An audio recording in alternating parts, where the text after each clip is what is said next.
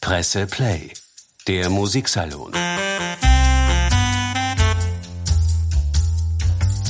Mit Wilhelm Senkowitsch.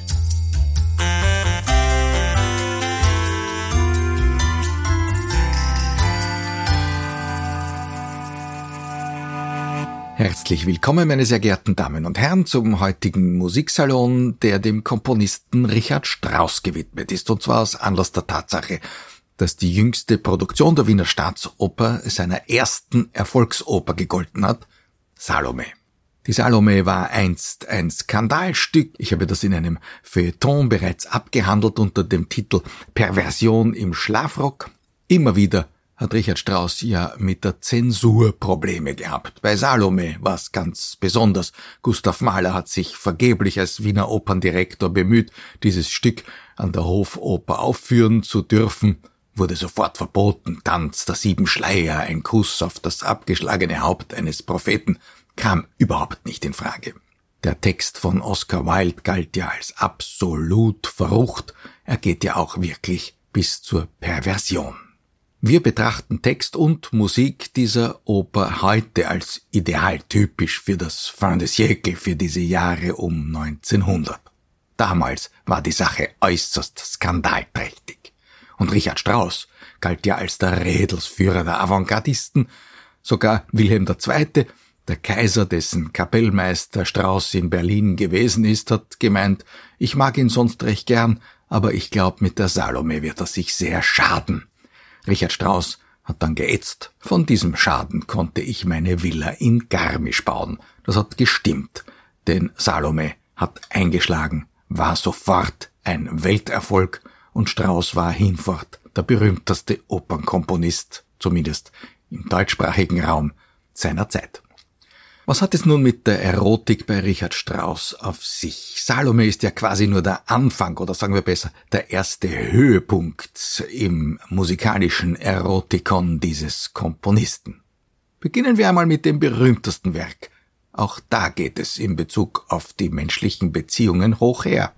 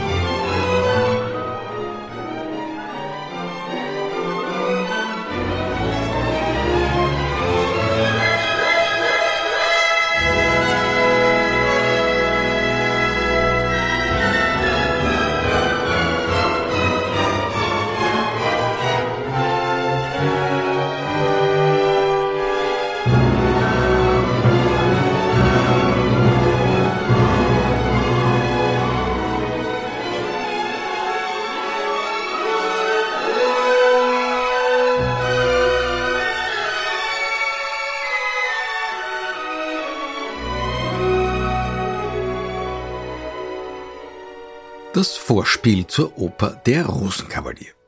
Spätestens, wenn sich der Vorhang über der Szene hebt, weiß jeder halbwegs wache Erdenbürger, was in diesen ersten Minuten dieser Musik vor sich gegangen ist. Zwischen dem späteren Rosenkavalier und der Frau Fürstin Feldmarschall. Laut Regieanweisung finden wir die beiden nämlich zu Beginn dieses Stücks bei Morgendämmerung miteinander im Bett. Also wenn es nach dem Willen von Hugo von Hofmannsthal gegangen wäre, ging es aber nicht. Zunächst, denn die Zensur hat sich schon an dieser Szenenanweisung gestoßen und hat ihr einen Strich durch die Rechnung gemacht. Ein Bett, noch dazu bewohnt, das war auf der Bühne anno 1911 nicht möglich. Also wie war's bei der Uraufführung? Als der Vorhang sich hob, saßen die beiden Darstellerinnen, auch das noch, der Octavian eine Hosenrolle, also die beiden Darstellerinnen saßen züchtig gewandet auf einem Sofa. Ein Bett war höchstens im Hintergrund irgendwo zu sehen. noch die legendäre Salzburger Festspielproduktion. Ein halbes Jahrhundert nach der Uraufführung hat sich an diese Szenerie gehalten, die eigentlich von der Zensur und nicht von Hofmannsthal vorgegeben war. Heutzutage sind wir ja nicht mehr so prüde, aber Anfang des 20. Jahrhunderts haben die Zensoren die Szenenanweisungen des Hugo von Hofmannsthal äußerst anstößig empfunden. Dabei haben die strengen Herren ja nicht einmal Noten lesen können, denn hätten sie Noten lesen können, dann hätten sie ja auch die Musik von Richard Strauss verbieten müssen, die da so plastisch etwas schildert, was man nicht einmal szenisch andeuten durfte. Aber sie konnten ja nicht Noten lesen. Davon hat übrigens schon Robert Schumann Gebrauch gemacht, der die Marseillaise, die ja verboten war, in seinen Faschingsschwank aus Wien hineingeschmuggelt hat. Hundert Jahre früher. Dabei waren die Zensoren der Zeit um 1900 schon vorgewarnt, was Richard Strauss betroffen hat. Gerade bei diesem Komponisten hat man gewusst, was einen erwarten kann. In der kurios kabarettistischen Oper Feuersnot hat Strauss ja keinen Zweifel dran gelassen, dass er imstande gewesen ist, sehr einschlägige Szenen handgreiflich in Musik zu setzen. In dieser Feuersnot geht es kurz gesagt darum, dass ein Zauberer die Stadt München um ihr Feuer betrogen hat. Das Licht ist ausgegangen. Und die Bürger von München müssen jetzt zusehen, wie das Licht wieder zurückzubringen wäre. Die Bedingung, die der Magier stellt, die keusche, schöne Dimut, die hat ihn nämlich um ein Schäferstündchen betrogen, die muss sich ihm hingeben, dann gehen die Lichter wieder an. Nur was tun brave Bürger, wenn sie in Not sind und auf diese Art erpresst werden? Sie zwingen das Mädchen, sich zu opfern. Da hilft nun kein Psalieren, noch auch die Klerisei, das Mädel muss verlieren sein, lirum larum lei, so hat Textdichter Ernst von Wolzogen gereimt. Die zahlreichen pittoresken symphonischen Dichtungen, die Richard Strauss zuvor komponiert hatte, die haben ihm die Kompositionsfeder geschärft für eine Plastizität der Orchestersprache, die alles hörbar werden lassen kann. Und so lässt uns Richard Strauss akustisch teilhaben am selbstverständlich hinter den Kulissen stattfindenden Vollzug dieses Urteils. Und dreimal dürfen Sie raten, meine Damen und Herren, in welchem Moment der folgenden Musik die Lichter in München wieder angehen.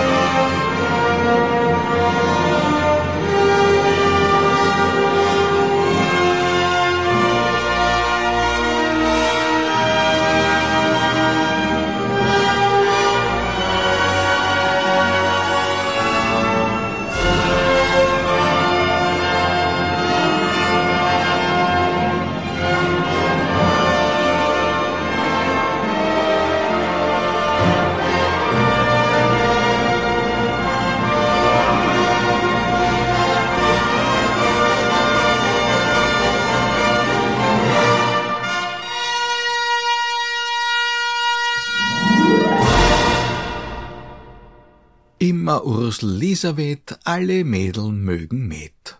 Im biederen B-Dur singt der Chor zur eben gehörten Musik die Schlussworte in der Feuersnot von Richard Strauss. Die Musik zuvor hat sich vor allem im Tonartenbereich um drei, vier oder fünf Kreuze ereignet. Im Zentrum E-Dur. Und dieses E-Dur, das war die Liebestonart des Richard Strauss. Erotik zwischen Mann und Frau spielt sich bei diesem Komponisten in aller Regel in dieser Tonart ab. Nicht, wenn es um raffiniertere Bereiche der Sinnlichkeit geht, sagen wir so.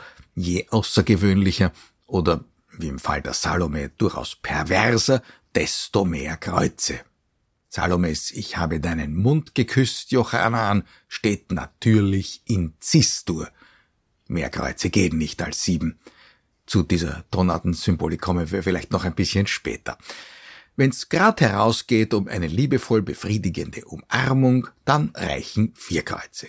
E-Dur, das Rosenkavalier-Vorspiel, das wir am Anfang gehört haben, ist das beste Beispiel dafür. Richard Strauss lässt uns in seiner handgreiflichen Klangmalerei musikalisch, aber auch an dramaturgisch komplexeren Sachverhalten teilhaben.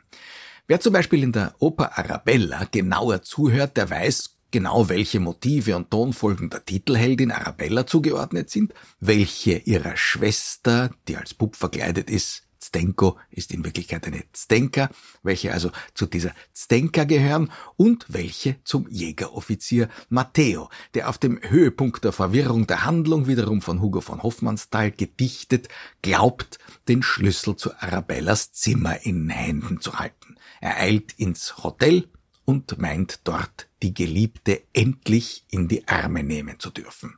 Im Dunkeln kann er nicht sehen, was wir deutlich hören können. Die junge Dame, die ihn sehnsüchtig erwartet, ist natürlich Zdenker.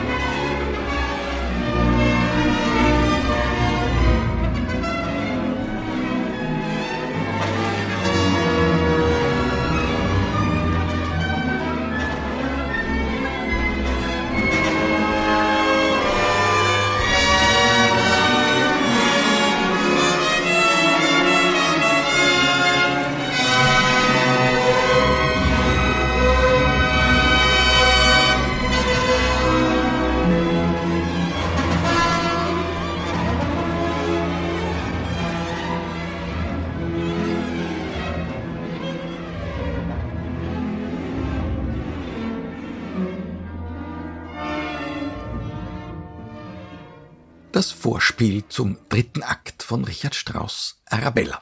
Eine der unverwechselbaren komponierten Liebesszenen dieses Komponisten. E-Dur, wie gesagt, das ist den jungen Grafen und, wie in diesem Fall, den Jägeroffizieren vorbehalten. Wenn es um die Darstellung des eigenen Gefühlslebens gegangen ist, dann hat Richard Strauss zwei Kreuze mehr gewählt. Er landet von E-Dur in Fis-Dur. Enharmonisch verwechselt ist das Gestur. Es geht also um Sex. Sechs Kreuze oder sechs B. Alle, die Klavier gelernt haben, wissen, dass beides schwer zu lesen ist, aber akustisch auf dasselbe herauskommt. Gestur und Fistur sind zumindest auf den Tasteninstrumenten genau identisch.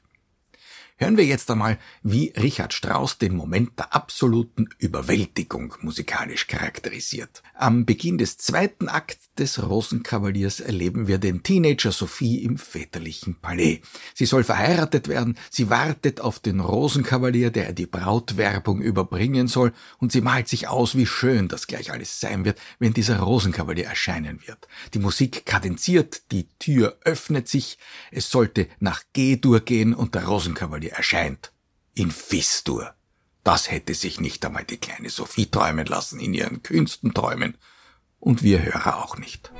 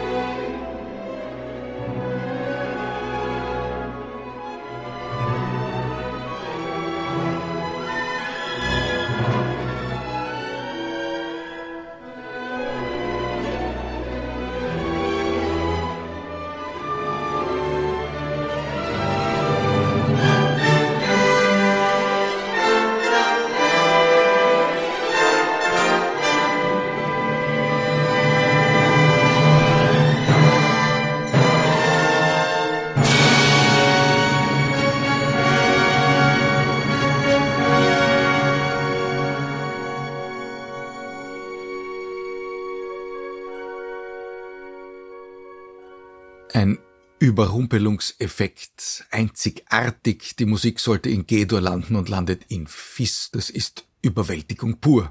Und ja, Liebe auf den ersten Blick. Schöner ist das nie komponiert worden. Das reizvoll schimmernde Fis-Dur statt der Volkslieder Tonart G-Dur. Im Tonartenkanon von Richard Strauss haben wir damit den Status der Vollkommenheit erreicht. Und wer sonst als Richard Strauss selbst sollte dieser Vollkommenheit teilhaftig werden? Wie gesagt, normale Liebhaber bekommen das E-Dur. Sobald Richard Strauss sich selbst als Liebhaber schildert, dann wählt er Fis oder Gess als Grundlage.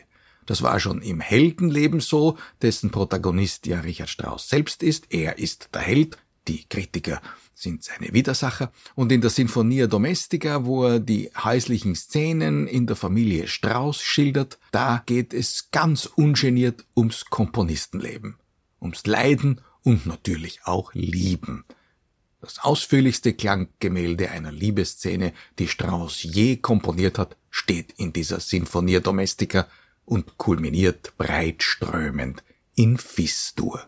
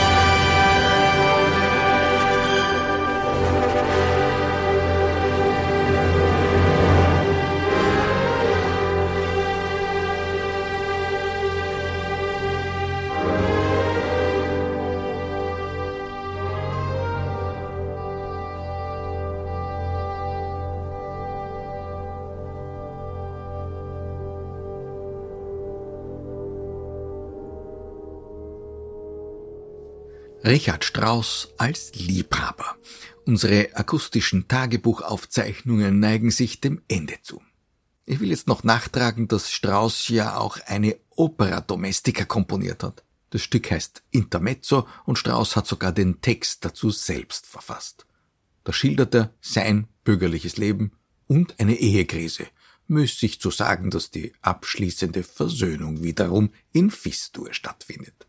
Aber noch eine weitere Oper dieses Komponisten schließt in dieser Tonart der Vollkommenheit und man könnte auch sagen der Sublimierung. Daphne. Die mythologische Geschichte von der schönen Nymphe, die von ihrer Vereinigung mit der Natur träumt. Der Gott Apollo umwirbt sie und umgarnt sie natürlich in Edur. Sie aber wehrt sich und er verwandelt sie schlussendlich in einen Lorbeerbaum. Das ist in Sachen erotischer Leidenschaften jedenfalls für Apollo nicht ganz so lustfördernd. Das wäre ja in Edur passiert, aber für Daphne bedeutet es schlicht die Erfüllung. Und uns beschert es ein harmonisches Nachspiel. Natürlich in Fis.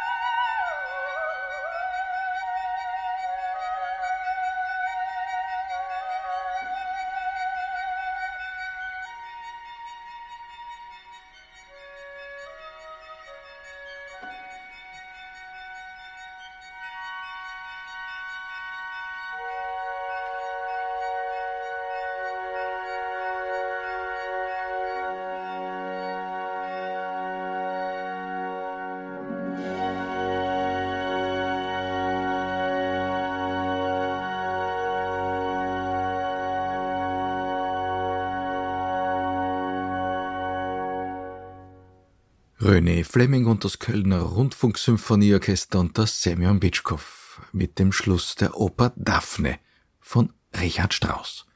Fistur, ein Kreuz mehr noch und wir landen in der letztmöglich notierbaren Tonart Cis-Dur und die, wie gesagt, markiert den Höhepunkt der Ekstase der Salome von 1905.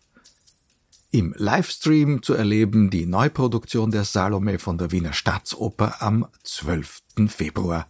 In der Zwischenzeit sage ich Danke fürs Zuhören und wünsche Ihnen eine schöne Zeit. Presse Play, der Musiksalon. Mit Wilhelm Senkowitsch.